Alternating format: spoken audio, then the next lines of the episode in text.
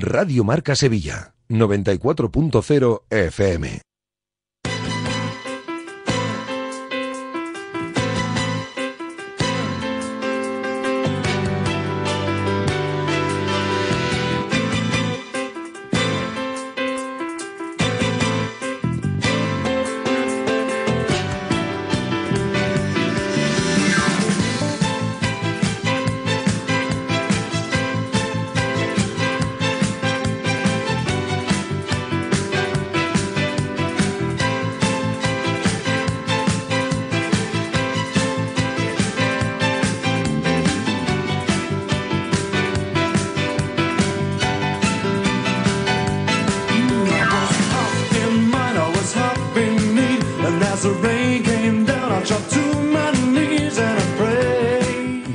Marca Sevilla.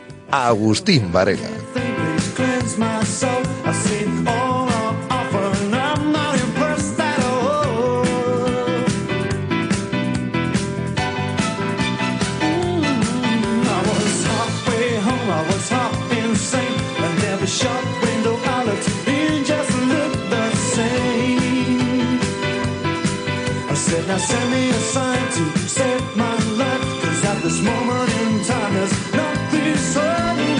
Señores? Muy buenas tardes. Bienvenidos a Directo Marca Sevilla. Pues lo acaban de escuchar. Me imagino que lógicamente habrán estado atentos al sorteo de los cuartos de final de la Copa del Rey. Y se puede decir que obviamente el Sevilla en este caso pues no ha tenido mucha fortuna.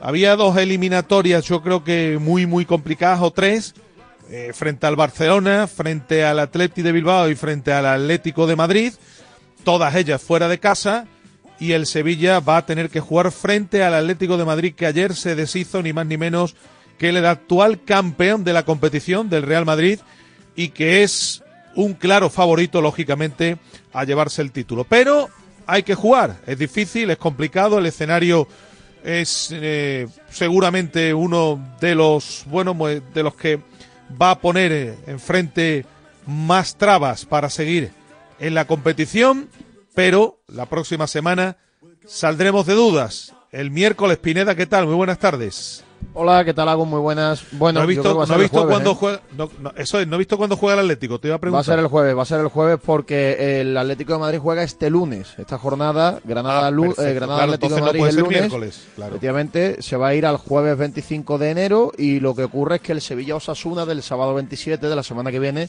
se va a tener que mover al domingo. Así que también va a tener que alterar el calendario en la liga para acomodar este partido que, como tú decías, bueno, pues el Sevilla no ha tenido fortuna porque sobre todo juega a domicilio, ¿no? Porque es verdad que te podían tocar varios equipos importantes de primera. Yo decía ayer que si al Sevilla le hubiera tocado un equipo de los de abajo, pues jugar fuera tampoco importaba demasiado. Si te tocaba un grande, obviamente jugar en casa te hubiera dado alguna oportunidad. Creo que el Sevilla pues va a tener pocas oportunidades y tendrá que pelearlas al menos el jueves que viene. Hombre, solo tenemos que ver lo que hizo ayer el Atlético de Madrid, cómo compitió, ¿no? Con eh, ante, ante todo un Real Madrid, al que ya le ha metido mano este año en un par de ocasiones, pero, insisto, hay que jugar, es fútbol y cosas más grandes y más gordas se han visto. Vamos a ver qué es lo que ocurre este fin de semana, porque va a ser muy importante, lógicamente también, la sensación que ofrezca el equipo ante el Girona el próximo domingo a las 9 de la noche. El resto de emparejamientos los conocen Athletic Barça, que es el emparejamiento estrella, lógicamente, de estos cuartos de final la eliminatoria que va a enfrentar a dos de los mejores equipos ahora mismo del fútbol español. Celta Real Sociedad con favoritismo para el conjunto realista. Mallorca Girona, el favorito debe ser el Girona. Y Atlético de Madrid Sevilla, favorito el Atlético de Madrid, insisto, pero eh, hay que jugar y vamos a ver qué mm, es capaz de ofrecer el conjunto de, de Quique Sánchez Flores, que ha hablado ya, por cierto, Pineda, antes del sorteo. Sí, ha hablado ya, me ha dejado algún que otro titular interesante. Ha dicho, por ejemplo, que los jugadores del Sevilla están, la mayoría, muy lejos de su mejor estado de forma. Creo que no se refería evidentemente al tono físico, sino al tono deportivo, competitivo general, en, general, ¿no? El tema también anímico. Bueno, ha dicho que hay que recuperar a los futbolistas, que espera que con las victorias se vayan llegando, que Milan está bien, es una buena noticia. También ha entrenado Dimitrovic, por tanto, vuelve a tener el Sevilla la portería cubierta con sus dos porteros de la primera plantilla Y también ha hablado de Aníbal, que es un chico muy bien dotado eh, técnicamente y que también está para, poder ir entrando ya en la convocatoria. Bueno, escucharemos aquí que estaremos con la última hora del rival, del Girona, un equipo que está haciendo las cosas muy bien, que está haciendo la temporada de, de su vida, en el que están rindiendo todos los futbolistas varios puntos por encima de lo que se esperaba y que está ni más ni menos que peleando arriba, peleando el título de liga. ¿Quién lo iba a decir? No? Que en enero de 2024, Pineda, íbamos a hablar de un Girona peleándole el título de liga a todo un Real Madrid. Y, con lo que hay, con el sorteo que le ha tocado, se puede plantar en semifinales y terminar de completar la, mejor temporada de, de, su historia. Bueno, vamos a ver qué hace el Sevilla. Yo creo que, como comentamos con Alberto durante la semana, el guion de partido al Sevilla no le viene mal del todo, porque el Sevilla no juega delante de su gente, por tanto va a Montilivi, no tiene que proponer, no está obligado a proponer nada, y yo creo que Quique mm, debería alinear de nuevo a un once o a un esquema parecido al del choque de Copa, es decir, estar más cerraditos atrás, no conceder, no permitir que el Girona corra, porque si el equipo catalán corre tiene mucha efectividad arriba y bueno, ir dejando que pasen los minutos y si arriba tiene alguna, pues que la cace y que la meta para, para adentro. Creo que es mejor para el Sevilla ahora mismo jugar fuera de casa ¿eh? que, hacerlo en casa porque el Estadio Ramos Chipizjuán le, le pesa un mundo al equipo. Bueno, y hasta ahora no sé si habrá terminado, todavía estará produciéndose la despedida de Andrés Guardado anunciada oficialmente ayer por el Real Betis Balompié. Iba a tener lugar un acto eh, con todo el boato que merece un tipo como Guardado, el extranjero con más partidos en la historia del Betis, eso lo dice absolutamente todo. Un capitán que deja huella, que ya ha sido despedido por sus compañeros, por la gente del club, por los empleados. Imágenes cariñosas de un futbolista que deja huella en el Real Betis Balompié y que se marcha o regresa de nuevo a su país tras un periplo larguísimo y exitoso por el fútbol europeo. Si no es el futbolista más importante de la historia del fútbol mexicano, pues uno de ellos, ¿no? Indudablemente. Se me ocurren, lógicamente, vienen a la mente el nombre de Hugo Sánchez, de Rafael Márquez, pero no hay muchos, Pineda, que puedan presumir de tener el currículum que tiene Andrés Guardado y de la trayectoria que ha llevado a cabo el mexicano. yo creo en cuanto a la selección, sin duda, y, luego en cuanto a clubes por títulos, seguro que Rafa Márquez ha conseguido mucho más y posiblemente Hugo, pero está ahí, en esa terna, ¿no? Entre los tres mejores jugadores de, la historia de México y con un currículum en muchos partidos en Europa. Y en el Betis, bueno, es verdad que ha estado casi siete años al final, ¿eh? mucho tiempo, no ha terminado de ser titular indiscutible en los últimos años, más, más presencia, más protagonista en los dos primeros, pero se marcha con más de 200 partidos y eh, además con esa vitola ¿no? de futbolista extranjero con más partidos con la camiseta verde y blanca. Un futbolista que ha resultado rentable, no, lo siguiente, para el Betis, llegó libre de la mano de Lorenzo Serra Ferrer, que fue el que lo convenció, quien lo trajo para el Betis, estaba en el PSV y al final, pues no cabe duda de que ha sido uno de los fichajes más uno de los extranjeros más rentables, ¿no? En, en, los últimos tiempos aquí en el conjunto verde y blanco. Bueno, ¿y el domingo qué y quién?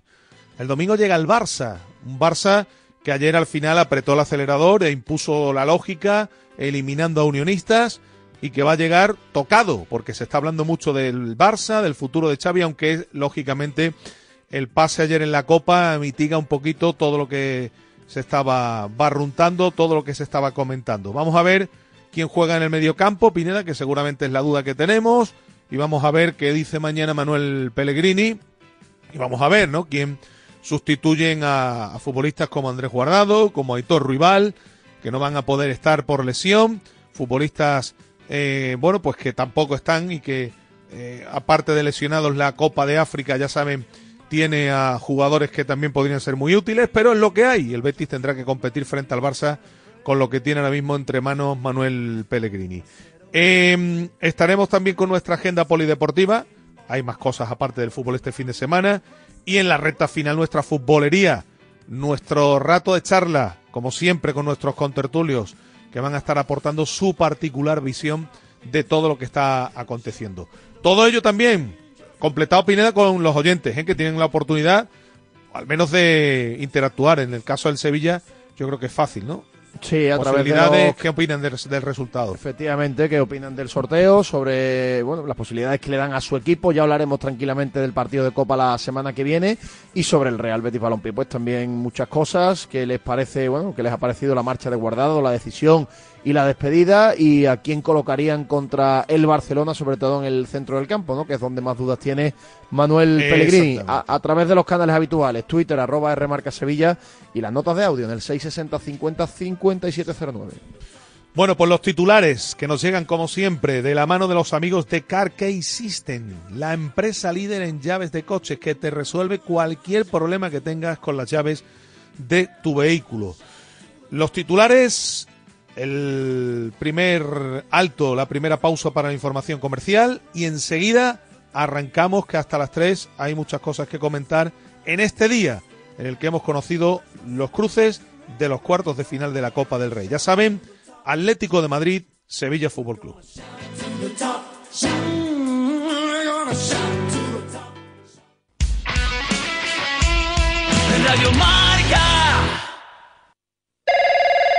Manuel, he perdido las llaves del coche y es la única que tenía.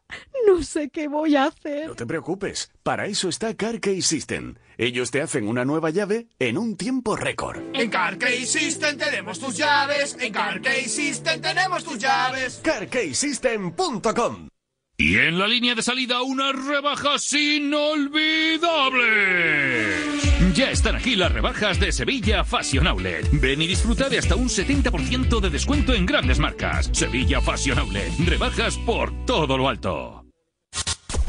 Comienza Goles, el clásico de la radio deportiva, en sintonía exclusiva de Radio Marca. Ya estamos aquí hay parado para rato en la sintonía más deportiva del mundo. Simplemente radio, que ya es bastante, ¿eh?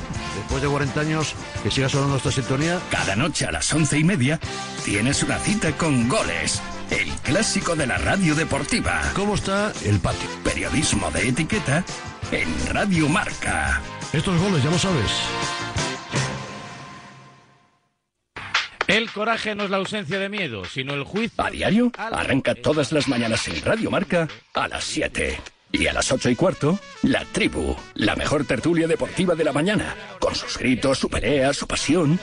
En a diario te enteras del tiempo, los goles, toda la actualidad del deporte, hay bromas, incendios deportivos, personajes. ¡Ah! ¿Personajes? ¿A quién te refieres con lo de personajes? Mm, déjalo.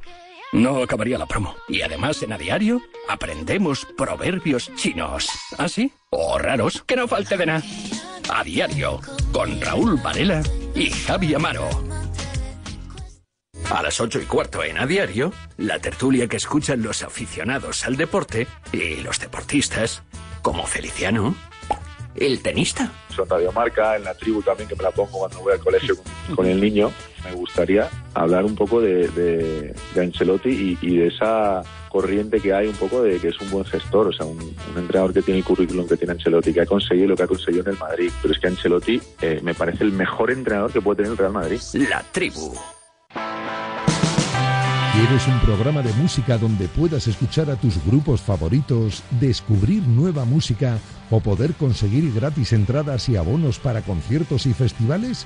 Pues tu programa es La Alternativa, en la madrugada del sábado al domingo. A partir de la una, José Luis Escarabajano te acompaña con La Alternativa, tu programa de música en Radio Marca. es mejor estar contigo.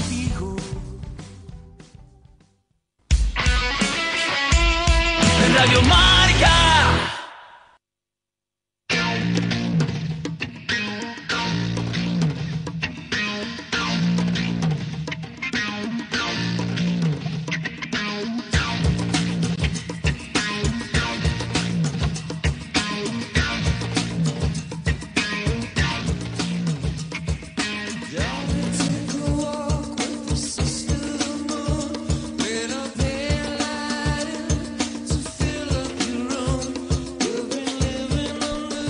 minutos para que sean las 2 de la tarde. Eh, arrancamos con lo que ha sido el sorteo de Copa, que hemos tenido, eh, bueno, pues el placer de llevarles aquí. Si son asiduos oyentes de esta casa, sabrán que los emparejamientos son Athletic de Bilbao, Fútbol Club Barcelona, Real Club Celta de Vigo, Real Sociedad, Real Mallorca, Girona y Atlético de Madrid, Sevilla Fútbol Club. Han sido las dos últimas bolitas. Ya se sabía, Pineda cuando han salido los tres emparejamientos que el Sevilla iba a jugar frente al Atlético de Madrid, faltaba saber dónde. Y el destino o las bolitas han dictaminado que sea en el Metropolitano, con lo que indudablemente, no vamos a decir que esté todo perdido, pero que las posibilidades disminuyen. Solo hay que ver cómo compitió ayer el Atlético de Madrid ante el Real Madrid y que cuando ya llegan este, estas fases avanzadas, estos equipos ya Pineda sí van de verdad, lógicamente, a por un título que, ojo, en circunstancias normales puede ser el, el único que levante el Atlético de Madrid esta temporada y que tampoco el Atlético es un equipo que gane títulos todos los años. Sí, a ver, eh, obviamente el Atlético de Madrid, eh, que en las últimas temporadas, por ejemplo, lo ha pasado mal eh, en Europa y no ha sido capaz de competir por la Liga, me refiero a los últimos años más de forma estricta, creo que tiene en la Copa del Rey una, una buena oportunidad, ¿no? Para, para volver a tocar plata. Perdona, quiero decir con esto, Pineda, que ayer, por ejemplo, cae el Real Madrid ante el eterno rival, Atlético de Madrid, pero que para el Real Madrid no es una tragedia caer en la Copa del Rey como cayó ayer en, eh, el, Atlético de Madrid tiene, tiene por delante una gran oportunidad y, seguro que se lo va a tomar muy en serio y, la prueba fue ver cómo compitieron ayer ante su eterno rival que normalmente les tiene tomada la medida y fue capaz de imponerse en un gran partido de fútbol. Y además bueno pues el hecho de jugar en su casa le da también esa responsabilidad extra esa obligación extra de intentar pasar la eliminatoria que el Sevilla no es favorito, pues yo creo que todo el mundo lo tiene claro. Que el, que el Sevilla tampoco tiene mucho que perder. Pues yo también lo tengo claro, porque al final es una competición que si el Sevilla consigue dar la sorpresa, ya te plantas en semifinales y la ilusión va a estar ahí. Si el Atlético de Madrid se carga al Sevilla, no va a ser ningún drama, porque entra dentro del guion y el Sevilla se podría centrar en la competición liguera, que, bastante tiene con lo que tiene.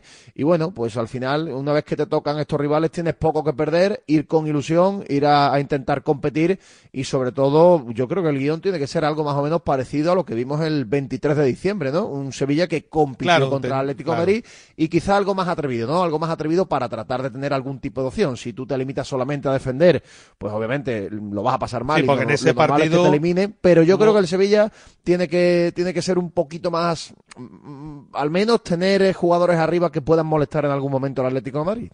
un poquito, no, bastante más, porque en ese partido hubo momentos en los que el Sevilla no, pasaba del medio campo. No, casi no chutó. Eh, compitió bien, jugó bien el partido, perdió, pero es verdad que, el objetivo en ese 23 de diciembre era no salir goleado, porque el Sevilla acababa de cambiar de entrenador y venía en un muy mal momento y, el objetivo creo que de Quique de forma inteligente era no salir goleado.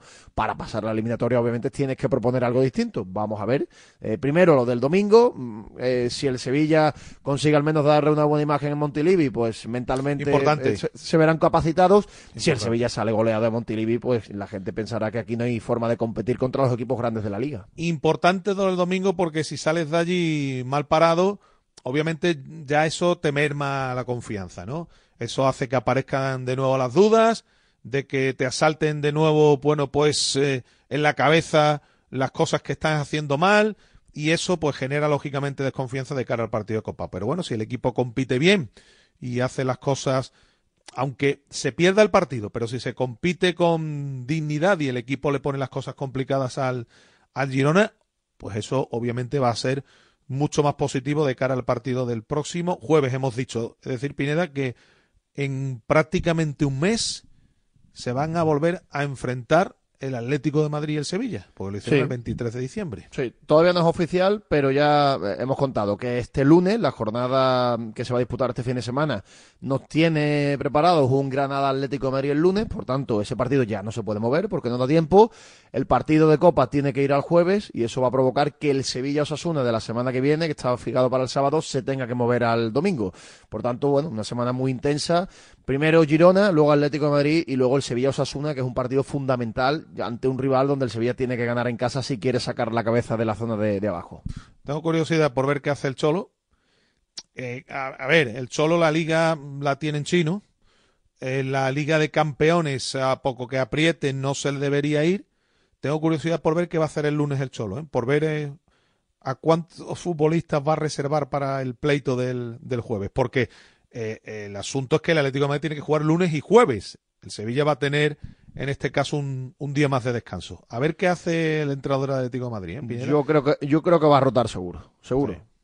Sí, porque por lo que hemos visto, por lo que hemos comentado, ¿no? Porque el Liga de cara a, a, ser campeón, pues lo tiene en mandarín y, el, objetivo de la Liga de Campeones, hombre, en circunstancias normales, a poco que haga una segunda vuelta lógica, no se le debería ir al Atlético de Madrid. Pero, bueno, a ver qué, qué es lo que ocurre porque este año está apretando mucho el, el Athletic Club de Bilbao. El Athletic em, va a recibir al Barça, Celta Real Sociedad, Mallorca Girona y Atlético Sevilla. Bueno, pues eso es lo que nos ha, deparado el sorteo. Eh, hay que ocuparse, Pineda, de lo del domingo, que no es ninguna tontería, porque el Sevilla no está evidentemente para conceder absolutamente nada. El partido, más allá de lo anímico, es decir, lo que puede suponer en cuanto a confianza y a moral para el partido de Copa es mucho más importante en cuanto a lo numérico. Sí. Porque hay que sumar. Sí, hombre, yo creo que, son dos cosas muy importantes. El primero, lo, anímico para el partido de Copa, que te puede dar la opción de, pelear por un título, y sobre todo lo numérico, ¿no? El Sevilla necesita sumar, por mucho que juegue ante el segundo mejor equipo ahora mismo clasificado de la Liga, eh, lo haga a domicilio, bueno, pues el Sevilla necesita sumar independientemente de a quién se enfrente, porque eh, tiene un déficit de puntos muy preocupante y porque si deja de sumar, una de estas jornadas van a sumar los de abajo y se va a meter en puestos de descenso, y eso ya pues el drama lo, elevaría a la máxima potencia. En cuanto a lo deportivo, te cuento rápidamente. Si el, Cádiz es capaz de, de vencer en el partido de hoy, el Sevilla Pineda empezaría la jornada en puestos de descenso. Claro, por eso, si suma el Cádiz y vamos a ver qué hace el Granada, es verdad que el Granada esta jornada tiene el Atlético de Madrid, es un choque complicado, pero en el momento que sumen los de atrás, el Sevilla se puede meter. Bueno, incluso con el, empate, ¿no? Incluso con el empate, porque diferencia de goles al Cádiz ahora mismo tiene mejor diferencia. No, 25-30, no. Tendría que ganar, tendría que ganar el Cádiz para salir, para meter el, antes de que se juegue el partido el domingo al Sevilla en descenso. En lo deportivo te decía eh, que vuelven Nilan y Dimitrovic, que han entrenado con el grupo, por tanto van a estar en la convocatoria. Mucho tiempo después Nilan, más de dos meses después. Y luego las bajas han sido más o menos las que todos conocemos, las de larga duración. Acuña, Luquevaque, Gudel, Endesir y Quique Salas. ¿De y Oliver Torres. se dice, Pineda? Nada, Acuña está entrenando al margen, tiene un problema muscular, pero está entrenando ya sobre el terreno de juego eh, haciendo readaptación. No, es que recayó, recayó hace una semana y pico. Sí, sí, pero que ¿cuánto lleva en total? Digo, en total, ¿cuánto lleva? lleva... Pues no, no lo sé, no lo sé. Porque fue incluido en la convocatoria hace dos partidos, creo. Sí pero no apareció, el, no apareció, en el, campo. Es decir, que sin jugar, pues, yo no sé, el último partido tendría que mirarlo, pero muchísimo tiempo, ¿eh? Muchísimo tiempo. De un futbolista muy importante. Y el único que se ha quedado también fuera hoy del entrenamiento grupal ha sido Oliver Torres, que tiene un pequeño problemilla en la espalda, está trabajando al margen y que es duda para el partido del domingo. El resto pues puede contar con, con todos los jugadores, que son bastantes. Bueno, pues si te parece, vamos a ir eh, oyendo a, a Quique, ¿no? Que ha hablado antes de que se llevara a cabo el sorteo, ¿no? Sí, vamos a escuchar al Mister que ha hablado a las doce y media y sobre todo analizando el tema del fin de semana, la liga y obviamente sin valoración de lo de la Copa. La victoria siempre es lo más importante. Eh, decíamos siempre que acostumbrarse a ganar es lo más fundamental. Creo que después de salir de, el partido de Getafe, un campo durísimo, un rival en estado de forma extraordinario. Eh, creo que el grupo, el grupo debe recapacitar y recapacita con respecto a las fortalezas que pueden llegar a tener. Eh, no es más que, una parte que asoma de lo mucho que podría dar este equipo y sin lugar a duda ayuda a construir las, victorias. Jugamos contra un equipo, como tú bien dices, admirable. Eh, tiene la ilusión y la motivación por eh, hacer cosas importantísimas durante este año. Los números les respaldan.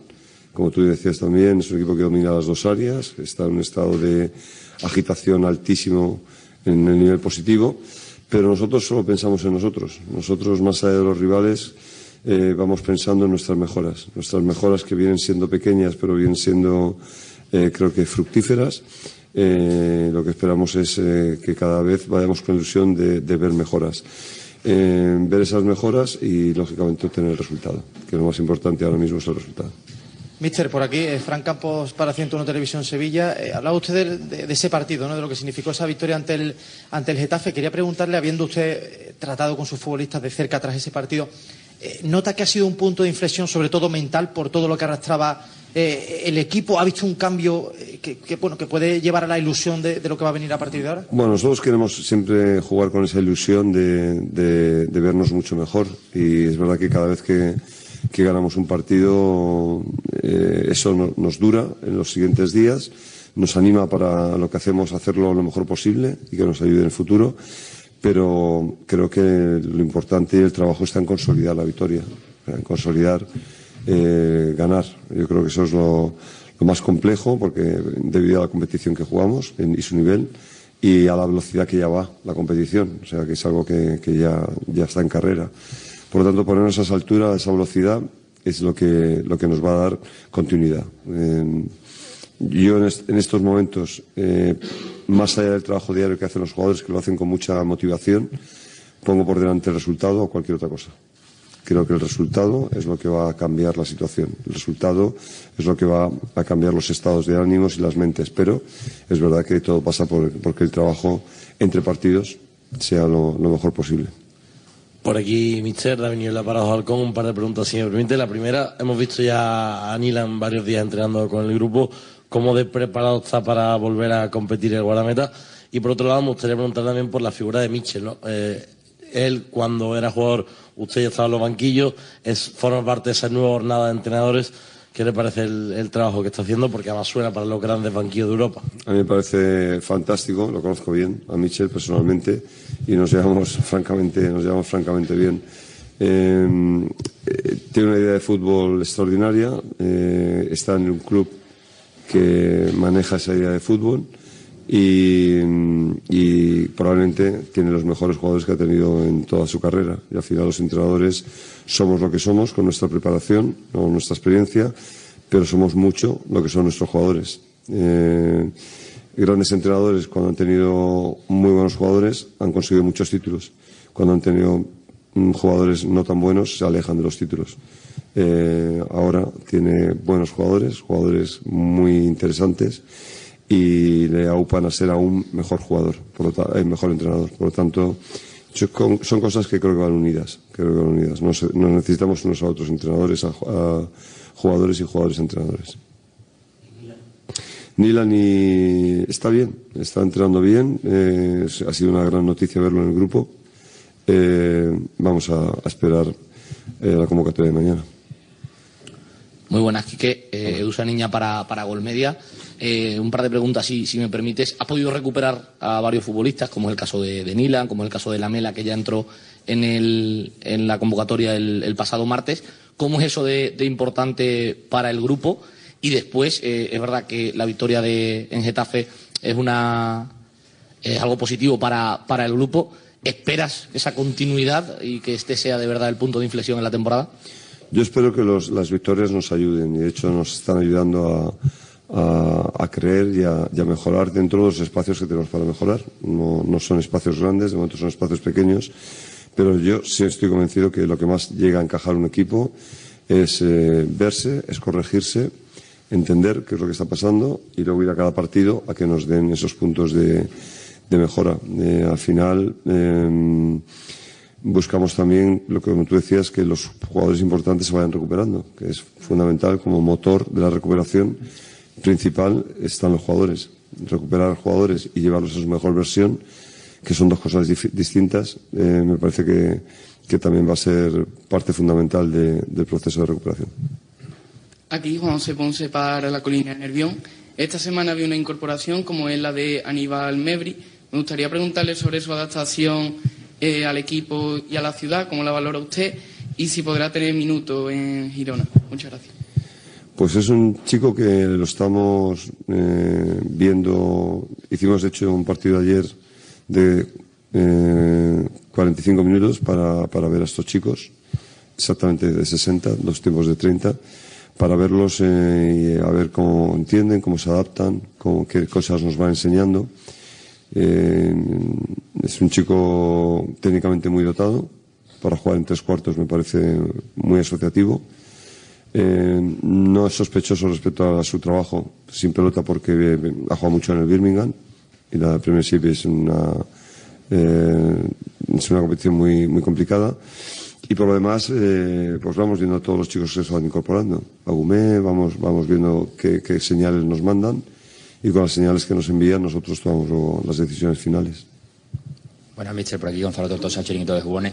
Eh, usted tiene muchísima experiencia. Eh, a la altura que estamos de liga queda mucho, pero ¿usted va capacitado al Girona de ganar esta liga? Pues mira, yo viví en, no digo mis carnes, pero viví como testigo muy, muy directo o muy cercano el el año del Leicester. Estábamos justamente allí en la Premier eh, haciendo el año y jugando en Gozor y, lo vivimos muy de cerca. Es un poco lo mismo, eh, un equipo con muchos jugadores, algunos de ellos no tan reconocidos todavía, pero que dentro de dos o tres años van a estar en equipos muy importantes y tienen una gran calidad. Me parece que el Girona es un equipo con, una, con un trabajo fuera de, en oficinas eh, y en la presidencia espectacular, tiene una idea clarísima de dónde quieren ir y cómo quieren llegar. Eh, y lo veo con mucha motivación y muy preparados. Son buenos jugadores, tienen motivación, tienen ilusión. Eh, podría ser. Es que en fútbol puede pasar absolutamente de todo. Quedo, José Manuel Rodríguez para Diario de Sevilla. Eh, le quería preguntar por un jugador en concreto, es Iván Rakitic. Eh, venía siendo uno de los jugadores con más minutos en la temporada del Sevilla, pero no está teniendo todos los minutos que antes sí, sí estaba teniendo. ¿Con este tipo de jugadores cree que tiene que hablar con ellos, buscar una nueva versión, recuperar su nivel, pero sobre todo eh, buscar más la calidad de los minutos que la, que la cantidad? Yo siempre voy a hablar con los jugadores y siempre, pero no para dar explicaciones de por qué juegan o por qué no juegan. Eh, yo voy a hablar con los jugadores porque me interesa saber cómo están, me interesa preguntarles, me pregunta, eh, a veces si veo que, que están en un momento de forma les invito a que lo conserven, si de repente están en un momento de forma que no llegan, que es el caso de lo que nos pasa a la mayoría de los jugadores del Sevilla actualmente, que no están en su estado de forma eh, idóneo, pues les invito a decirles lo que me gustaría que hicieran. Entonces, creo que todos los jugadores están en proceso de recuperación. Te diría que no hay ningún jugador que esté en su mejor momento. Están todos en su, en su momento de recuperación. Así que con él tenemos el mismo trato que con los demás jugadores. Es un trato excelente, diciéndole, explicándole lo que queremos. Y al final son ellos los que, los que encuentran los minutos en función de su, de su rendimiento. ¿Qué tal, Quique? Buenas tardes. Manuel Pedro para Estadio Deportivo. Ahora, en breves minutos, va a ser el sorteo de, Copa del Rey, una competición que ilusiona, no sé, porque puede ser el camino más corto hacia, hacia un título. No sé cómo ver la competición en el global, si se pide algún rival y si vio ayer el, partido, el derby madrileño, que, supongo que sí, que fue un, todo un partidazo. Gracias. Disfruté mucho del partido, me encanta ver fútbol, más allá de lo, que veo de lo nuestro. Eh, y sí, si en algún momento puedo desconectar de Sevilla, pues de repente me veo un partidazo como el de ayer. Y es una competición que nos motiva mucho, sabemos que motiva mucho a la afición, eh, sabemos dónde estamos y, y, qué puede pasar en cada partido, y, pero estamos ilusionados, estamos ilusionados. Rivales lo de menos, yo creo que mm, es lo de menos. Es un partido, son 90 minutos, volverá a ser una final y las finales las ganan los que cometen menos errores. las, finales no suelen ser preciosas, la mayoría de ellas, suelen ser competidas y gana el que menos errores eh, comete. Eh, vamos a esperar a ver qué pasa dentro de un ratito. ¿Qué tal, mister? Aquí Leandro Iglesias de La Sexta. Eh, bueno, la semana de buena semana para el Sevilla, en el sentido que, ha pasado la eliminatoria de Copa, está en el sorteo. Buena semana también para, para Isa Romero, se está hablando muchísimo de él estos días. Eh, ¿Está usted gestionando con él esta situación emocional? Sobre todo porque ahora mismo eh, todo el mundo le sitúa como, uno de los eh, jugadores importantes posiblemente del futuro del Sevilla, pero todavía es pronto. ¿Qué está comentando con él, con él y qué, le está diciendo?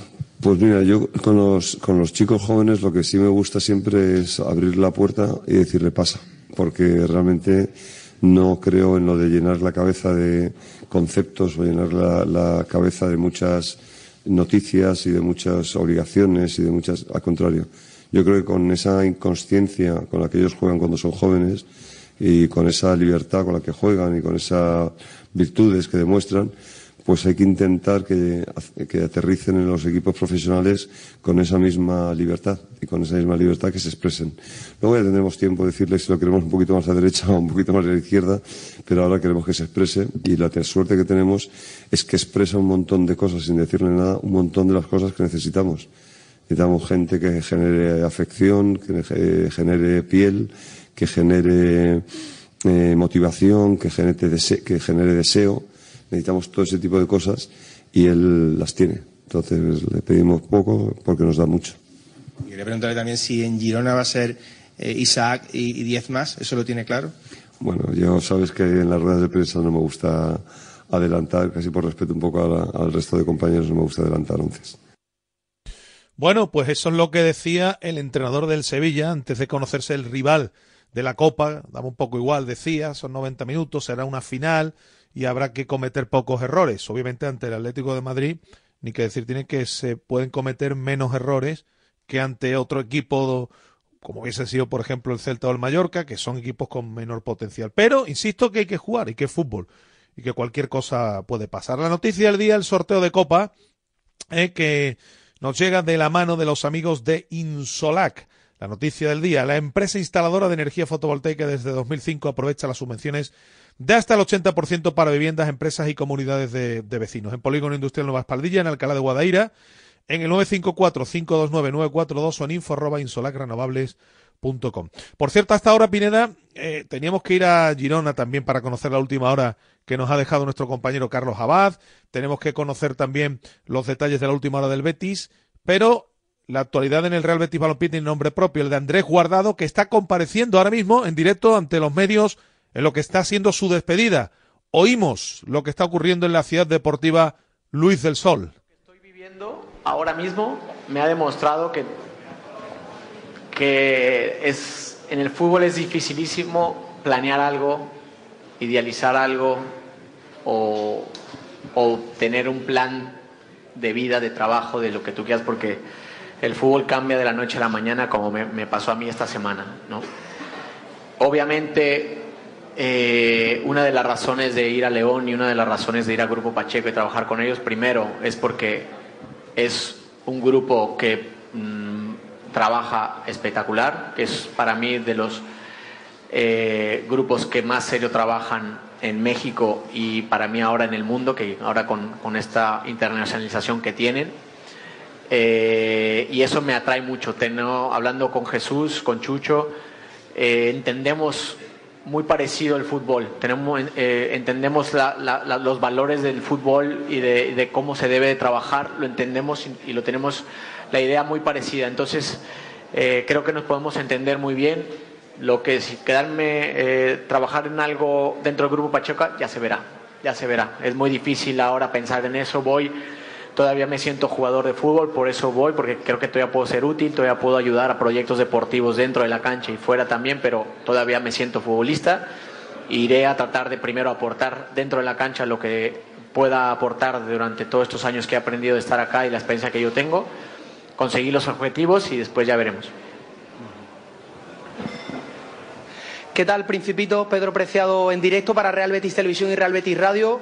Me sumo a la compañera a agradecerte en nombre de todos mis compañeros eh, bueno, pues el trato que has tenido con nosotros en cada entrevista, en cada momento durante tu trayectoria en el Real Betis Balompié.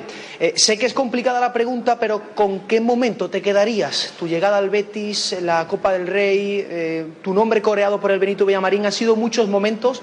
¿Con qué instante te quedas en esta...? No, fíjate que no es tan difícil. Yo creo que me quedo con campeonato de Copa. El momento del campeonato de Copa es difícil de superar de todo lo que viví. Obviamente he vivido momentos puntuales muy, muy buenos, muy divertidos, muy importantes, ¿no? Como ese primer derby en el Pizjuán que ganamos 3-5. Eh, no sé, ganar el Milán, ganar en el Camp Nou, ganar en el Bernabéu dos veces seguidas momentos puntuales, pero al final un título es un título, ¿no? Y el, ganar la Copa con el Betis fue increíble, fue algo que, que lo, decía ayer también en la entrevista, no es algo que más de lo más importante que he vivido en el Betis, es algo de lo más importante que he vivido en mi carrera y, así lo veo yo y, se va a quedar para mí para, para toda la vida. Andrés, por aquí, Fran Campos para 101 Televisión Sevilla. Lo primero, enhorabuena por tu trayectoria en el Betis y por el cariño ¿no? que te llevas de, todo el mundo. Quería preguntarte un poquito eh, sobre eso. Dejas una huella evidente eh, en el vestuario, le cedías la capitanía eh, a Fekir, pero ¿quién va a ocupar lo que aportaba Andrés Guardado no solo en el campo, sino fuera en el vestuario? ¿Quién ves que pueda ejercer ese papel? Porque no, no es fácil. muy difícil decirlo, muy, muy difícil. Eh, pero bueno, no es quién va a aportar lo que aportaba yo, porque al final cada uno es diferente y cada uno tiene su personalidad diferente y cada uno tiene que aportar lo que él eh, puede aportar. No es venir y, y aportar lo que aportaba Andrés, no, cada uno individualmente tiene que saber para qué es importante, asumir su rol, asumir que él es importante en ese papel y lo tiene que dar por el equipo yo me sentí importante y me vi importante en, este tipo de, situaciones, de meter alegría, de conectar al grupo, de también a la hora de exigir, exigir. Y tengo a lo mejor esa facilidad y esa cualidad y, vi que era importante en ese lado para el grupo y fue lo que intenté dar ¿no? durante todos estos años. Ahora, alguien igual parecido, pues muy difícil decirlo, ¿no? Pero, pero vuelvo a repetir, los grupos salen adelante, cambios en los equipos siempre hay más allá que eh, se vayan piezas importantes como para nosotros este año pasado que se fue Joaquín, al final la vida sigue, eh, los, los, jugadores que se quedan tienen que dar un paso al frente, que yo se los dije a ellos cuando les anuncié que me iba, justo fue una de, las cosas que les dije, les dije es momento de que alguno más dé ese paso al frente, que necesitamos gente que vuelva a asumir ese rol de líder, porque eh, aquí cuando, cuando se abre una ventanita, alguien tiene que dar ese paso, ¿no? Y creo que es el momento de, que alguno de ellos lo pueda dar. Hola Andrés, buenas tardes. Daniel Chanona para tu DN. Recapitulando un poco tu trayectoria, tras eh, haber sido el mexicano con más partidos en Europa, el extranjero con más partidos en el Betis, capitán en este equipo, ¿tú crees que desde México a, un sector le cuesta dimensionar el éxito que ha sido tu carrera de 17 años en Europa? ¿Alguna vez durante todo este proceso eh, sentiste que había más detractores que gente que confiara en el peso de tu trayectoria y esa bandera de la que has hablado? Pues no lo sé. Eh no lo sé, me lo dirás tú, que tú a lo mejor estás más al pendiente de lo que se dice allá. Yo, si te soy honesto, la verdad que eh, no sé ni estoy al pendiente si se me da valor, si no se me da valor. Yo creo que al final cada uno hace las cosas por ser feliz, por la pasión que tiene por lo que hace, por objetivos que tiene, consigue, no los consigue. Y al final de una trayectoria, lo que habla por ti no es la gente que te lo valora, sino lo que habla es lo que has dejado en eso, ¿no? El legado el momento, por ejemplo, para mí, lo más bonito que me voy a llevar de aquí es esto, las personas, los mensajes que he recibido de mis compañeros, los mensajes que he recibido de excompañeros, de gente que trabaja en el club, no solamente de los jugadores. Eso es lo que me voy a llevar, ¿no? Al final, si te reconocen una trayectoria, ¿no? O sea, no, no lo sé, primero, no lo sé si lo dimensionan o no, pero tampoco espero que lo hagan, ¿no? O sea, al final yo he hecho mi carrera porque así me lo he propuesto, porque creo que podía dar lo que di, me dio hasta donde me dio, lo dejé todo y espero todavía dar un poquito más en el León. Por aquí Andrés, David Niebla para Halcón. En primer lugar, darte la enhorabuena por tu trayectoria en el Real Betis y darte las gracias por el trato que siempre has tenido con nosotros, con la prensa. Me gustaría eh, preguntarte por la figura de, de una persona que seguramente sea referente para ti y que lo es en tu país, como es Rafa Márquez, que volvió también a Club León, fue bicampeón allí y a día de hoy ya empieza su trayectoria como entrenador de fútbol, incluso, entre otras cosas, sonando para el Fútbol Club Barcelona. ¿Lo ves a él como un referente dentro del fútbol mexicano en tu trayectoria? y también me gustaría preguntarte, cuando llegaste aquí a Sevilla, eh, tu vida ha cambiado por completo. Estando aquí en Sevilla nació tu hija. ¿Qué queda del Andrés Guardado que llegó a Sevilla y qué te llevas? Eh, primero lo de Rafa, eh, totalmente. Rafa ha sido un referente para mí desde siempre. El que no sabe nuestras historias están un poco conectadas porque él surgió de la misma cantera que yo, del Atlas. Yo tengo un hermano mayor que es de su edad y jugó con él eh, en el Atlas, en las juveniles. Entonces yo lo conocía de, por decir algo, de no ser nadie, de cuando él tenía 15 años, 16 años que jugaba con mi hermano.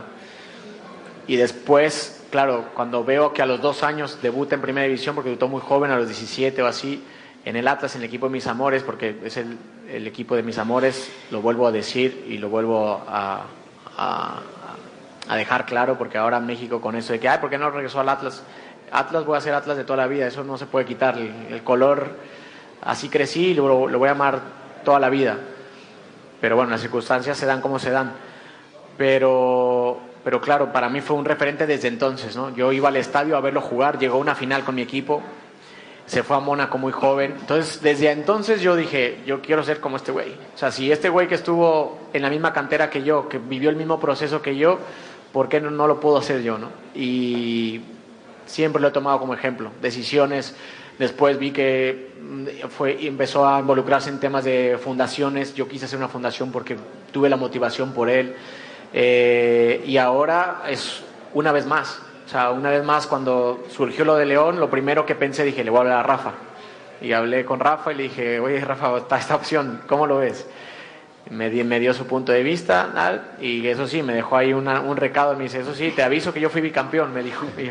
Sí, cabrón, no todos estamos tocados con la varita como tú, pero, pero sí, claro que es un referente. Y, y después, pues sí, cuando llegué aquí mi niño tenía dos años, mi cata todavía no había nacido. ¿Y qué queda de aquel Andrés? Eh, pues sí es verdad que he madurado, que he crecido muchísimo, más allá que llegué ya con 30 años y, y llegué de una edad madura, pero pero claro, al final aquí he construido mi, estabilidad, he construido mi familia, he construido mi vida, ya no solo dentro del fútbol, sino en, mi vida personal. Tengo un par de negocios también aquí ya en Sevilla. He conocido gente maravillosa como mis socios, como gente eh, muy, muy que no tiene nada que ver con el fútbol. Entonces ya tengo una vida muy estable. Entonces eso ha cambiado. O sea, el Andrés que llegó, que obviamente llegué sin...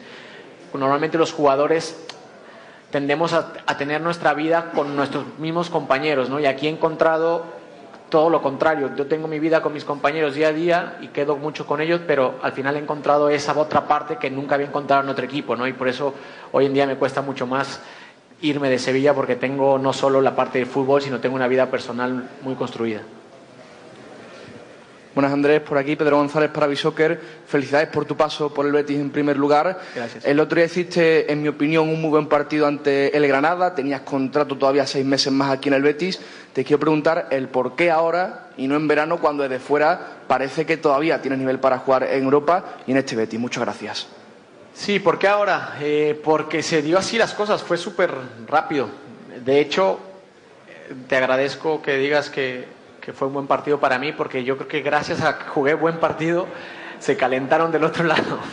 y fue lo que provocó un poco que se viniera todo tan rápido. Eh, y porque ahora, porque así se dio, porque también yo siempre he sido muy, muy, muy recto, muy derecho con la directiva, con el mister, ellos conmigo, y ellos también eh, me dijeron que a día de hoy no podían ofrecerme más tiempo de, quedarme como jugador o, en lo que sea, ¿no? Entonces el equipo de León me quería ya y pues tenía que tomar una decisión. Lo hablé con el club, les, les, les, fui sincero, le dije, oye, mira, si no tengo certeza aquí, estos me dan certeza ahora, tengo año y medio con emoción algo más, no, no es que me quiera ir, pero yo quiero seguir jugando, ¿no? A día de hoy quiero seguir jugando, entonces se presentó esa oportunidad y así, así fue.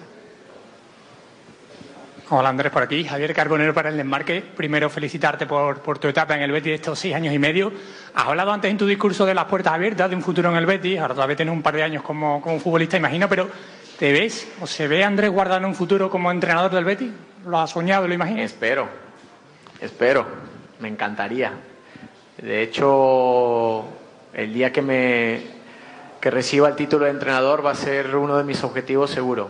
Es, voy a intentar prepararme lo mejor posible porque mm, si bien uno ha hecho carrera aquí y, se ha ganado el respeto de la gente y tal, pero como jugador yo soy de la idea que, que sí, a lo mejor te pueden abrir las puertas por lo que hiciste como jugador, pero tienes que demostrar que eres válido para también para ser entrenador. Y eso me gustaría primero antes de venir aquí o de tomar la responsabilidad, porque para mí el Betis es un equipo que todavía está en crecimiento y que seguramente nos va a seguir creciendo mucho más. Eh, tiene que tener entrenadores bien preparados y, voy a intentar hacerlo para que el día de mañana cuando se presente la oportunidad eh, tener el objetivo de venir a dirigir aquí seguro. Buenas Andrés, yo te iba a preguntar eh, también por el tema de si te gustaría entrenar al Betis y te voy a aclarar también una cosa, ¿te gustaría que Joaquín fuese tu presidente? Imagínate, no sé si sería buena, no sé si sea bueno o malo eso, porque por la relación que tenemos, pero pero hombre, Joaquín seguramente, seguramente no dudo que va, como él dijo, avienta la broma igual que yo, pero seguramente él en su, en su cabeza está en seguir creciendo dentro del club y conseguir cosas a otro nivel dentro del club. ¿Por qué no? ¿Por qué no? Seguramente en algún momento, si se presenta la oportunidad para él, no tengo duda que, que le encantaría también ser presidente del club y, y ahí pues le voy a echar una llamadita. Bueno, pues nada, las em, respuestas de Andrés Guardado, que espera volver algún día, ha dicho, como entrenador. Es un tipo que em, se le ve madera de eso, ¿verdad, Pineda? Es un tipo que le gusta tanto el fútbol y le gusta tanto esta película que, que es de esos que tú lo ves venir. Hombre, yo, creo que Guardado ha sido futbolista de élite muchos años, entre otras cosas porque tácticamente ve muy bien el fútbol. Mm, porque es verdad que ha jugado en posiciones donde a lo mejor su físico ya no le acompañaba tanto, pero tácticamente muy inteligente y, ha sabido también esas carencias que ya ha ido pudiendo tener, mm, fruto de la edad, fruto de que el físico te va dejando de acompañar, pues que no se noten demasiado. Bueno, pues mucha suerte ¿eh? a Andrés Guardado en su nuevo periplo en el fútbol mexicano y que le vaya bonito, ¿no? Como suelen decir en su tierra, después de mm, la brillante etapa, ¿no? Que yo creo que en estos siete años han sido casi todas buenas noticias las que ha acumulado en el, en el Real Betis Balompié. Nos queda oír la última hora de los rivales. Nos había dejado la última hora del rival del Sevilla, del Girona, nuestro compañero Carlos Abad, al que ya oímos. Hola Gus, ¿qué tal? ¿Cómo estáis? Pues el Girona llega al partido con mucha incertidumbre sobre el once que va a poder usar Mitchell. En la Copa hubo bastantes pruebas y salió bien. Tuvieron minutos jugadores que vienen de lesión, como Yangel Herrera, Víctor Sigankov, y que van a tener que estar al 100% sí o sí para el domingo porque tiene muchas bajas ¿eh? el equipo. La principal, quizá la que más haya sonado, es la de Alex García, que hasta ver la roja en Almería había jugado absolutamente todos los minutos de la liga, pero sobre todo tiene bastantes problemas atrás, en defensa. David López no va a estar, que está sancionado, y sobre todo también eh, la influencia de las lesiones. Eh. Eric García era duda, eh, estaba lesionado en las últimas jornadas pero va a tener que jugar viendo las urgencias, va a tener que entrar por lo menos en la lista. Arnau y Juanpe también pidieron el cambio en el último partido de Copa por problemas físicos. Bernardo ya no está porque salió en el mercado de invierno, así que de seis centrales solo está al 100% Daily Blin, aunque con mucha carga de partidos también. Sabio estaba tocado, jugó 15 minutitos en Almería, se le vio bien ante el Rayo, así que el brasileño debería estar también al 100%. Con todos estos problemas, un posible 11 que saque Mitchell sería formado por Gachaniga en la portería, Daily Blin y Eric García de centrales, en la izquierda izquierda Miguel, en la derecha Jan Couto, pivotando John Solís junto a Ángel Herrera e Iván Martín, la izquierda para Sabio, la derecha para Víctor y arriba Arten Dobbik. Dicho así, el 11 parece de garantías, pero el banquillo habrá que ver. Seguramente entren jugadores del filial para poder completar la lista para este partido clave para el Girona, ahora ya lo son todos, si es que quiere seguir peleando un puesto de Champions. Sin duda, gracias Carlos. Es la última hora del rival, del Girona, que bueno, pues como le pasa a todos los equipos, pues va teniendo problemillas físicos y ya en el banquillo a lo mejor, pues como decía nuestro compañero, no va a tener tanto. El once sí es un once muy reconocible. En el Barça, tras la victoria ante Unionistas, tras la victoria en Copa, a ver cómo llega el rival del Real Betis Balompié, nos ha dejado nuestro compañero de Radio Marca Barcelona, Alejandro Segura, la última hora del conjunto culé. ¿Qué tal, Agus? Muy buenas. Pues el Barça que llega a Sevilla con muchas bajas. De momento, por ejemplo, en campo de unionistas tenía seis bajas. Veremos si llega Cancelo, que es el único que podría llegar pero no está entrenando con el grupo estos días, así que veremos qué dice mañana Xavi Hernández o si mañana ya puede entrenar con el grupo y viaja a Sevilla, pero de momento Cancelo no está, así que el Barça con muchas bajas, eso sí, recupera Araujo y Lamin Yamal, que no jugaron en Salamanca por sanción y sí que estarán contra el Betis y un Barça que no puede fallar. El Barça está muy por debajo de Girona y Real Madrid en la clasificación, el Athletic Club de Bilbao pisa fuerte desde atrás, de hecho está tercero y el Barça cuarto en la clasificación. Y no se puede permitir un tropiezo el equipo de Xavi Hernández porque si tropieza prácticamente va a decir adiós a la liga, así que ahora mismo para Xavi cada partido es una final, ya no solo para él particularmente como entrenador del Barça, sino para el equipo porque tiene que fallar lo menos posible de aquí a final de temporada si quiere tener alguna opción de pelear el título liguero. Así que con seis bajas, las de Ter Stegen en portería, en defensa Cancelo, Íñigo Martínez, Marcos Alonso, Gaby en el centro del campo y Rafinha arriba. Lógicamente se espera un once muy titular con eh, Iñaki Peña en portería, con Cundé, eh, Araujo, Christensen, Alejandro Valde en defensa, un centro del campo que veremos si es con tres o con cuatro. Yo creo que va a apostar más por tres centrocampistas con eh, Gundogan, Pedri, Frenkie de Jong y arriba con Ferran Torres, Joao Félix y Robert Lewandowski. Seis bajas en el Barça, muchas más en el Betis, ¿eh? Eh, y de futbolistas de más incidencia que los que le van a faltar al Barça, porque evidentemente eh, es verdad que Rafinha y Gaby son importantes, pero Marcos Alonso no estaba teniendo tampoco demasiado protagonismo. Pero bueno, en cualquier caso, partido difícil porque el Barça es uno de esos equipos a los que se le atraganta el Betis. Desde hace mucho tiempo no le gana aquí en casa. Copa del Rey le ganó en 2011. Desde entonces, de esa victoria en Copa del Rey, no le gana el conjunto verde y blanco. Ya va siendo hora al Barça aquí en el Benito Villamarín. Más allá del fútbol, Pineda, ¿qué tenemos en nuestra agenda del fin de semana? Pues tenemos cosas muy interesantes, por ejemplo, el partido de baloncesto, que hace no mucho era un partido de ACB, Estudiantes Betis, el domingo a las doce y media, por al mediodía va a ser ese partido en la capital de España. Hay también fútbol en la categoría de los filiales, ese grupo cuarto de la segunda ref. El domingo van a ser los dos partidos. Cartagena B, Sevilla Atlético, domingo a las 11. Y Betis Linense, el domingo a las once y media. Hay Liga F también, categoría femenina. Sevilla Villarreal, mañana sábado a las 12. Y también mañana sábado a las cuatro y media. Madrid Club de Fútbol, Betis Féminas. Hay rugby, la Samboyana recibe al Ciencias el domingo a las 11 de la mañana. Y hay voleibol también, Menorca Cajasol, sábado a las 7 de la tarde, en la previa de la semana de la Copa de la Reina aquí en Dos Hermanas. Bueno, pues eso es lo que nos deja el fin de semana en cuanto al capítulo polideportivo. Enseguida vamos a estar con nuestra futbolería, con nuestra tertulia, con nuestros contertulios, pero antes vamos a darles, aunque sea unos minutitos, a nuestros oyentes, ¿no? De la mano siempre de los amigos de GESOL, porque empresas de paneles solares hay muchas, pero como GESOL solo una, ofrecen hasta 25 años de garantía en sus instalaciones. Si quieres ahorrar en tu factura de la luz, entra en www.disfrutatuenergia.com y recuerda que GESOL se escribe con doble E y G de garantía. Buenos días, Radio Marca. Pues la marcha de Guardado me parece, me parece un éxito ¿eh? de la dirección deportiva. ¿Quién nos iba a decir que un equipo iba a querer fichar a Guardado? Y si encima es verdad eso que se escribe, que eso lleva un millón de euros el Betis, pues ya ni te cuento. Lo que hay que hacer ahora es seguir buscando salidas a jugadores que no, que no son útiles para la plantilla o que cuyo rendimiento ya evidentemente no es el que era, ¿no? Como le ocurre a William Carballo y a Borja Iglesias. No se puede tener esas fichas tan altas y ese rendimiento tan, tan, tan, tan residuales, que no, no puede ser. Esto es fútbol, esto es alta competición. Y con respecto a quién pondría en el centro del campo, pues yo pondría a Cardoso. Cardoso. Eh, eh, a Pellegrini le costó poner a, a de titular y en el primer partido rindió como si llevara 20 de titular. Pues démosle la oportunidad al fichaje nuevo. Un abrazo. Hola, Radio Marca. Ya ha llegado al cuarto de final, es normal que, que te toque un gordo, ya, ya queda poca gente.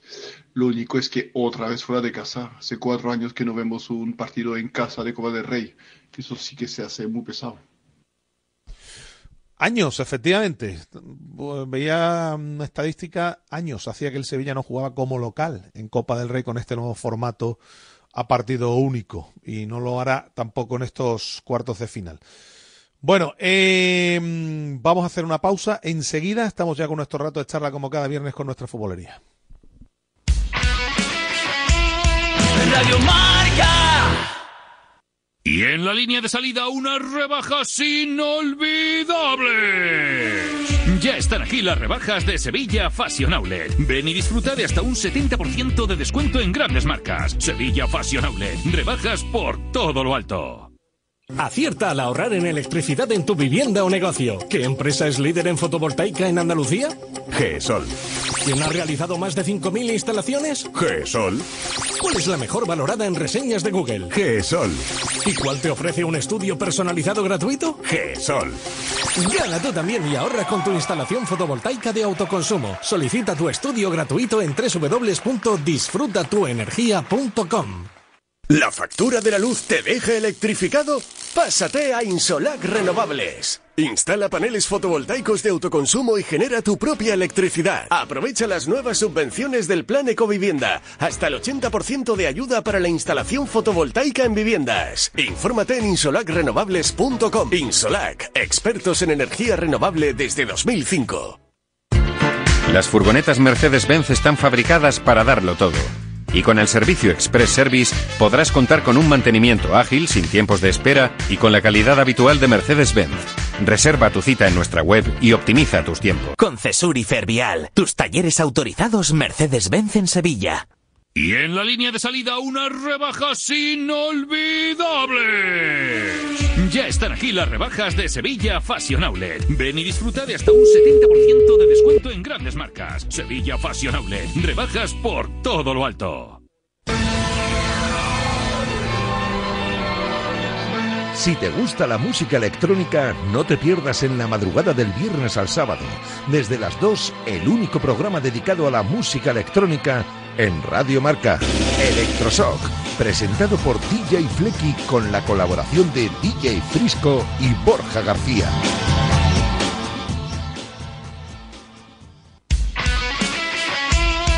Radio Marca.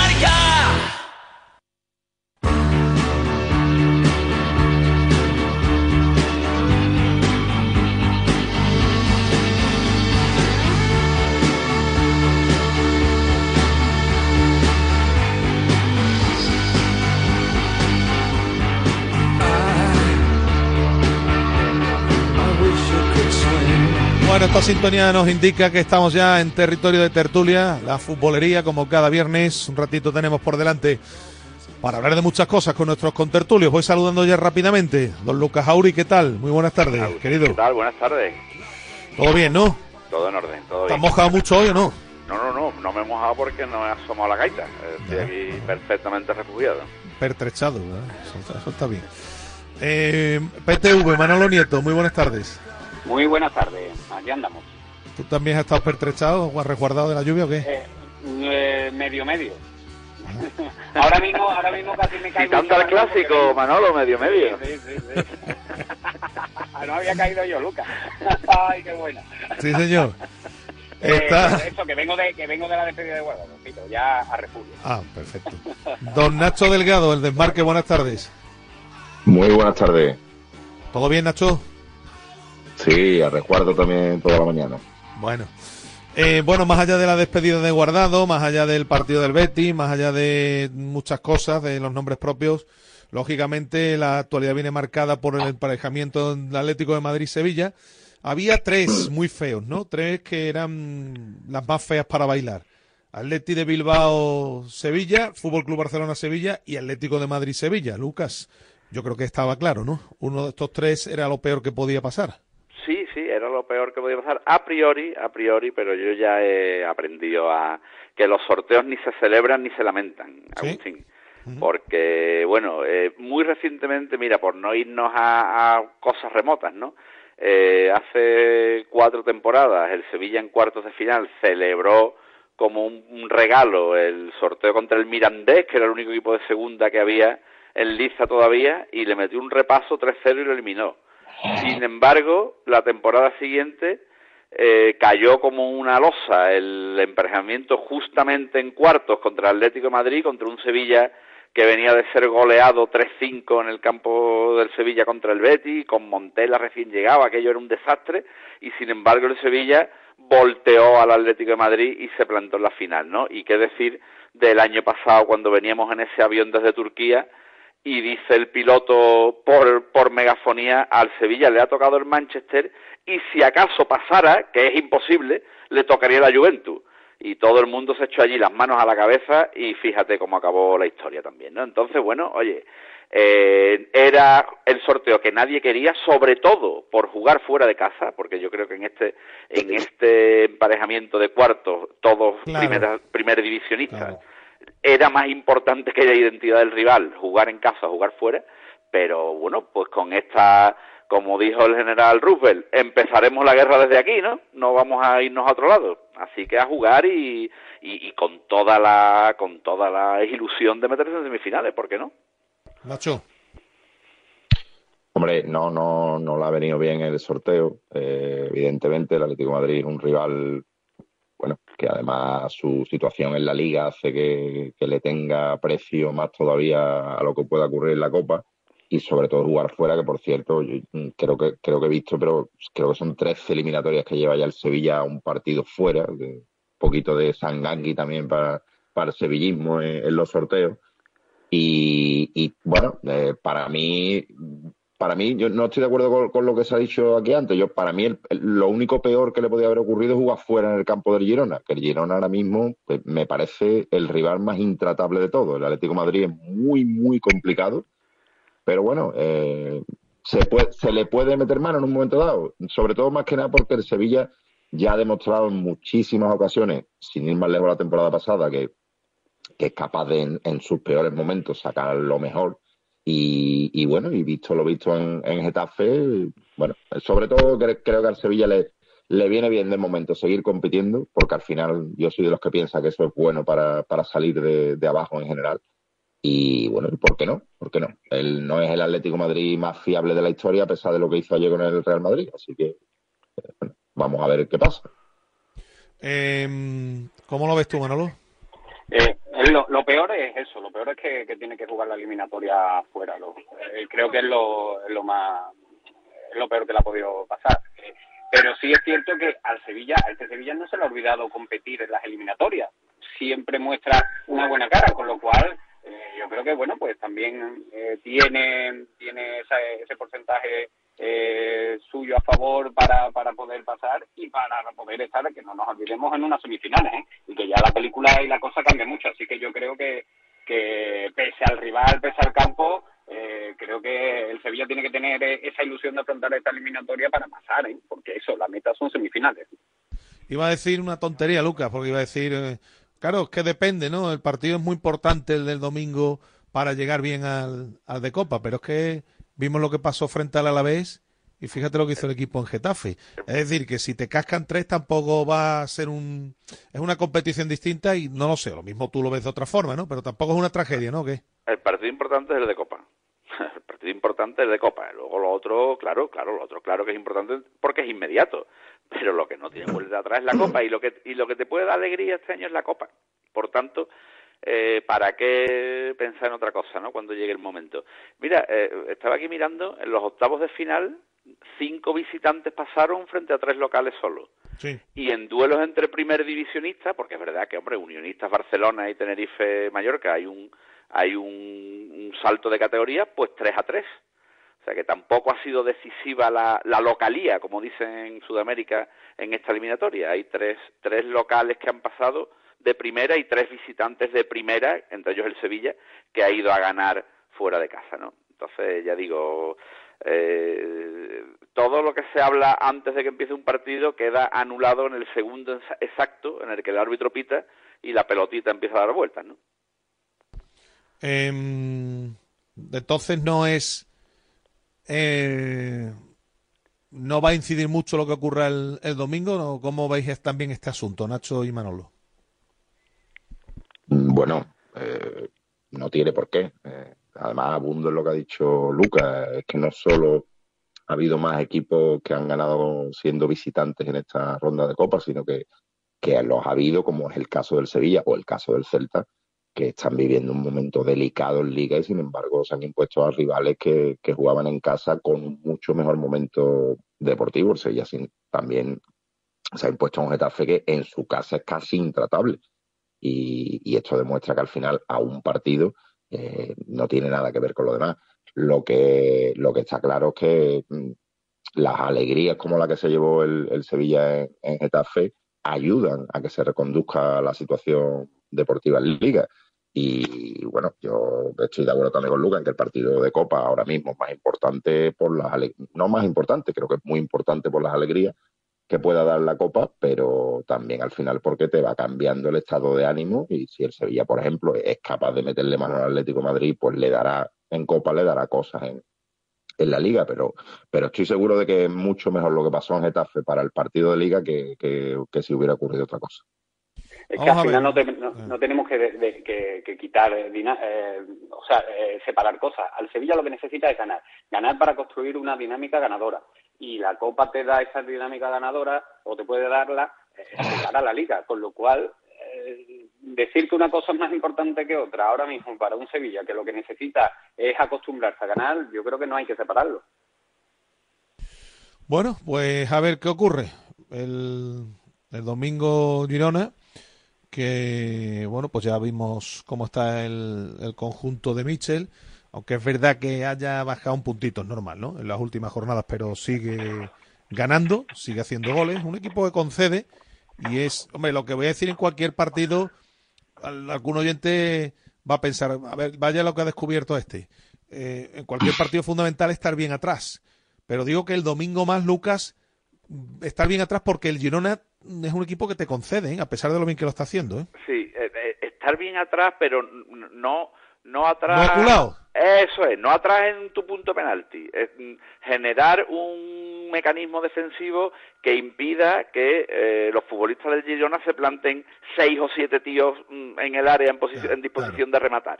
Eso es lo que es importante contra el Girona, que es un equipo que ataca en oleadas, ¿no? Pero es verdad que es verdad que concede, concede y, y bueno, oye, eh, lo vimos en, el partido de ida en agosto, ¿eh? fue, fue un partido de vuelta, de vuelta, de vuelta, de vuelta, que se lo llevó el Girona, justamente, pero en el que el Sevilla también tuvo muchas oportunidades para empatar e incluso ganar el partido. Nacho. Yo, yo creo que, yo creo que además completamente el partido de, de la ida debe ser una referencia para, para el Sevilla para cómo abordarlo. Yo estoy de acuerdo también que no, no se puede acular atrás pero tampoco puede, mm, con, el, con el rendimiento defensivo que está demostrando este año el Sevilla, con el entrenador que sea, tampoco puede caer en lo que el, Girona quiere, y más en su campo, que es, provocarte a, que vayas a por él. Porque si vas a por él en determinados momentos, está en un estado de forma de confianza y tiene la, la, consigna del entrenador de que el futbolista que sea la pida, la coja y, y rompa la línea, en ese caso se, se puede llevar un saco. Entonces, tiene que ir afino ahí Quique en cómo plantea el partido, cómo, cómo va o no va según qué momentos de presión defensiva y sobre todo tiene que intentar que, que arriba la, la, rapidez y las pocas oportunidades que pueda tener, porque no creo que vayan a hacer muchas con la posesión que va a tener Girona, aprovecharla. Eh, al final, eh, como tú quieras eh, jugarle de tú a tu o ir a por el Girona, te va a matar, te va a matar porque es un equipo que está en un estado de confianza y que, tiene una dinámica de juego eh, tremenda y que no solamente sabe tener la pelota, sino que sabe hacerte daño con la pelota, que, es muy diferente. Y eso el Girona lo sabe aprovechar. Pero yo creo que también eh, el Sevilla ha ganado, que, que tampoco le vamos a cargar de responsabilidad al chaval, ¿eh? por mucho que haya metido dos goles el otro día, Isaac Romero. Pero sí que es cierto que lejos de, los goles, que son muchos y son todos, eh, tiene movimientos Isa Romero que puede descargar mucho al Sevilla, porque cae mucho a banda, cae mucho a, los huecos libres, aunque no haga daño a la espalda de los laterales, bien es cierto que, permite salir al, Sevilla, al Sevilla. El Sevilla muchas veces cuando robaba la pelota en su campo no podía salir hacia adelante, primero porque los delanteros eh, no le generaban los espacios y segundo porque no era incapaz de, controlar la pelota eh, bajo presión y con Isar Romero creo que poco a poco puede ganar eso. El otro día, en el, sobre todo en el partido contra el Getafe, se vio se vio muy muy claro. Y creo que, además también con, con Ocampo, que, está creo que también sabiendo entender e, eso ahora, el caer a las espaldas de los laterales que, suben. El, Girona es un equipo que, va muy al ataque, que deja muchos espacios atrás, y eso lo puede aprovechar el Sevilla. Pero ahí está también la importancia de lo que ha dicho ante Lucas, ¿no? Jugar atrás pero no aculado jugar a la contra, pero no estar eh, metido en tu área, pues casi, entonces se te hace imposible, porque son futbolistas que son muy rápidos, son futbolistas que, que, ya tienen todos los mecanismos más que asimilados, y sobre todo si juega muy atrás, eh, los, los kilómetros a recorrer son una eternidad. Bueno, eh, antes de hablar de la actualidad del Betis también, una curiosidad. Eh, ¿Ha aceptado ya la oferta del Nido, Lucas, la vuestra, o, todavía no? todavía no, todavía no. Vamos a explicarle un poco por encima, hombre, pues como se quejaba, explícalo tú, vamos a ver. No, que se quejaba el hombre, que no lo invitaban al, al, al partido los dirigentes del Sevilla, al partido de Getafe, y nosotros por una, bueno, a cambio de que nos haga un, un videoblog del Sevilla, que le haga competencia a Javier León, ¿no? Claro, la réplica, más que la competencia, la réplica que nos hace el brillantísimo Javier León en la, en la, en la sección del Betty, pues lo acreditaríamos para todos los partidos que, que él quisiera. Así no tendría que pagar, ¿no? No tendría que pagar y además cobraría, no, ya digo, no tanto como Javier León, cuyos emolumentos son absolutamente astronómicos, pero algo le daríamos, claro, por supuesto. ¿no? Bueno, lo que no te habrá sorprendido es que haya solicitado otra junta extraordinaria, ¿no? Pues, ¿te quieres creer que sí me ha sorprendido? la verdad que sí. Sí. La verdad es que sí, porque la Pues yo cuando leí la noticia es como si estuviese, pues, ¿qué te digo yo? Leyendo que hay cada vez menos pasta, no sé, por, por poner algo muy, muy cotidiano, ¿no? Sí, no, no, no, ya digo, a mí, a mí me ha sorprendido porque mm, eh, me parece un ejercicio, estos ejercicios inútiles que, como dijo aquel, conducen a la melancolía solamente, ¿no? Eh, no lo sé, no, eh, creo que es imposible, ahora mismo imposible, eh, juzgar lo, las acciones del señor del Nido con, del Nido Benavente, con eh, los parámetros de una persona completamente en sus cabales. Yo creo que está delirando, la verdad. Creo que está delirando y, y en su delirio, pues, eh, se comporta erráticamente. Erráticamente, pero siempre eh, en un constante y minucioso sabotaje del Sevilla. Siempre. Siempre hace todo aquello que puede perjudicar más al Sevilla. Eh, no sé, creo que creo que vive una época muy desgraciada el, el Sevilla Fútbol Club por tener que, que asistir a que asistir no que sufrir esta guerra entre sus máximos accionistas en la que, como ocurre en muchas guerras, y al contrario de lo que dice el tópico, hay un culpable y hay una parte eh, víctima. Hay un agresor y hay una parte agredida. Em, es eh, perjudicial, es indiferente, em, ahora mismo lo más adecuado, Nacho Manolo, que esto ocurra en el Sevilla o ya por la trayectoria que está llevando del nido, ¿creéis que esto tampoco va a ir a ningún sitio? No sé cómo lo veis. Bueno, yo, bueno, desde luego no.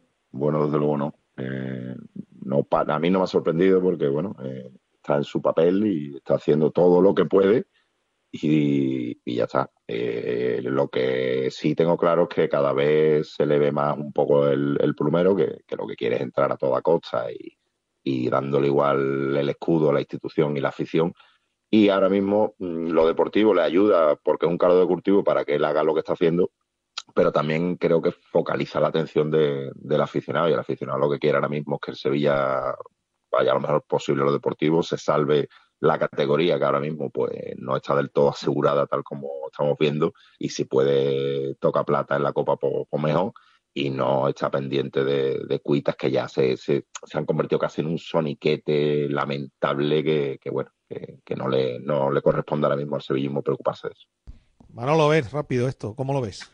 No, ok, y aparte yo creo que poco favor le, le está haciendo no solamente al Sevilla, sino a, a, sus posibles aspiraciones para volver a ser presidente de Sevilla, porque creo que esto está disgustando más al aficionado del conjunto nervionense que, que agradándole y que por mucho que, que, lo haga o que diga que es en pos del futuro del Sevilla, creo que, que, ciertamente para él es un flaco favor el que se está haciendo porque se está eh, echando más, eh, más enemigos o más eh, voces en contra de, de, las que ya tiene. Bueno, eh, se va guardado, Lucas. El otro día te leí glosando la figura del, de uno de los capitanes del Betis, que por cierto, en su despedida se ha acordado de Lorenzo Serra Ferrer, Lucas, ¿eh? Sí, sí. Oye, y, y, oye, que no tenía que por qué, pero que se ha acordado. De ¿eh? nacido ser agradecido, Lorenzo fue importantísimo en su en su venida al Betis, vamos, fue eh, habló con él a través de de Cocu, que era su entrenador. Fue el que le convenció. Claro, en el PSV Eindhoven y fue el que lo convenció para venir, así que por supuesto, ¿no? Es que Guardado, vamos a ver, con independencia de que los años que ha jugado aquí, evidentemente no ha sido el mejor Guardado, entre otras cosas porque Guardado ha sido increíblemente bueno, pero increíblemente bueno. Las dos primeras temporadas muy bien, ¿eh? En otras etapas de su carrera, y bueno, y aquí, ya digo, ha ido de más a menos porque, bueno, porque la ha apretado, ¿no? Pero también a Joaquín le ha pasado lo mismo, caramba, es que, eh, pero con independencia de eso, ha sido un personaje fantástico en el vestuario del Betis, fantástico y, además pues se ha ido como un señor, ¿no? Recordando eh, delante de quienes no son precisamente fans de Lorenzo Serra Ferrer a Lorenzo Serra Ferrer que lo trajo al Betis, ¿no? Y agradecido a todo el Betis, a los que están ahora y a los que estaban antes, incluido Lorenzo. Así que me parece que, bueno, se va como lo que es, como un, como un caballero. Nacho. Totalmente, como, un caballero y como un, como un señor que dice las cosas a la cara y a quien se las tenga que decir, igual que se ha peleado con Pellegrini más de una vez como el propio guardado reconoció y se habrá peleado con 40 compañeros, pues bueno, si, lo trajo Serra, pues no tiene ningún problema en, decirle unas palabritas en contra de lo que a lo mejor en el club hubiera deseado. Eh, creo que, y, y sé que tengo compañeros que, no, no, no, le, no, les agrada demasiado la, el paso, cómo ha sido el paso de, de Andrés Guardado por el Betis, pero para mí me parece que, hay que ponerle ni una pega, no hay que ponerle ni una sola pega a lo que ha hecho porque ha dado muchísimo y cuando en el campo ya no estaba en, en condiciones de darlo tanto, lo, lo, ha dado en el vestuario y lo ha dado empapándose como una figura verde y blanca que parece que, en muchos momentos parecía que, había nacido en, en Heliópolis más que en hay que, hay que alabarlo. ¿eh? Eh, es lo que dice. Además, se trata también, y no nos podemos olvidar que Guardado sabe toda. es un tío que, que, que, quiere inculcarse también de lo que pasa eh, dentro del club, de, de, bueno, pues los entresijos que hay, las cosas que se mueven detrás de las bambalinas, que, es un tío que se interesa en esas cosas.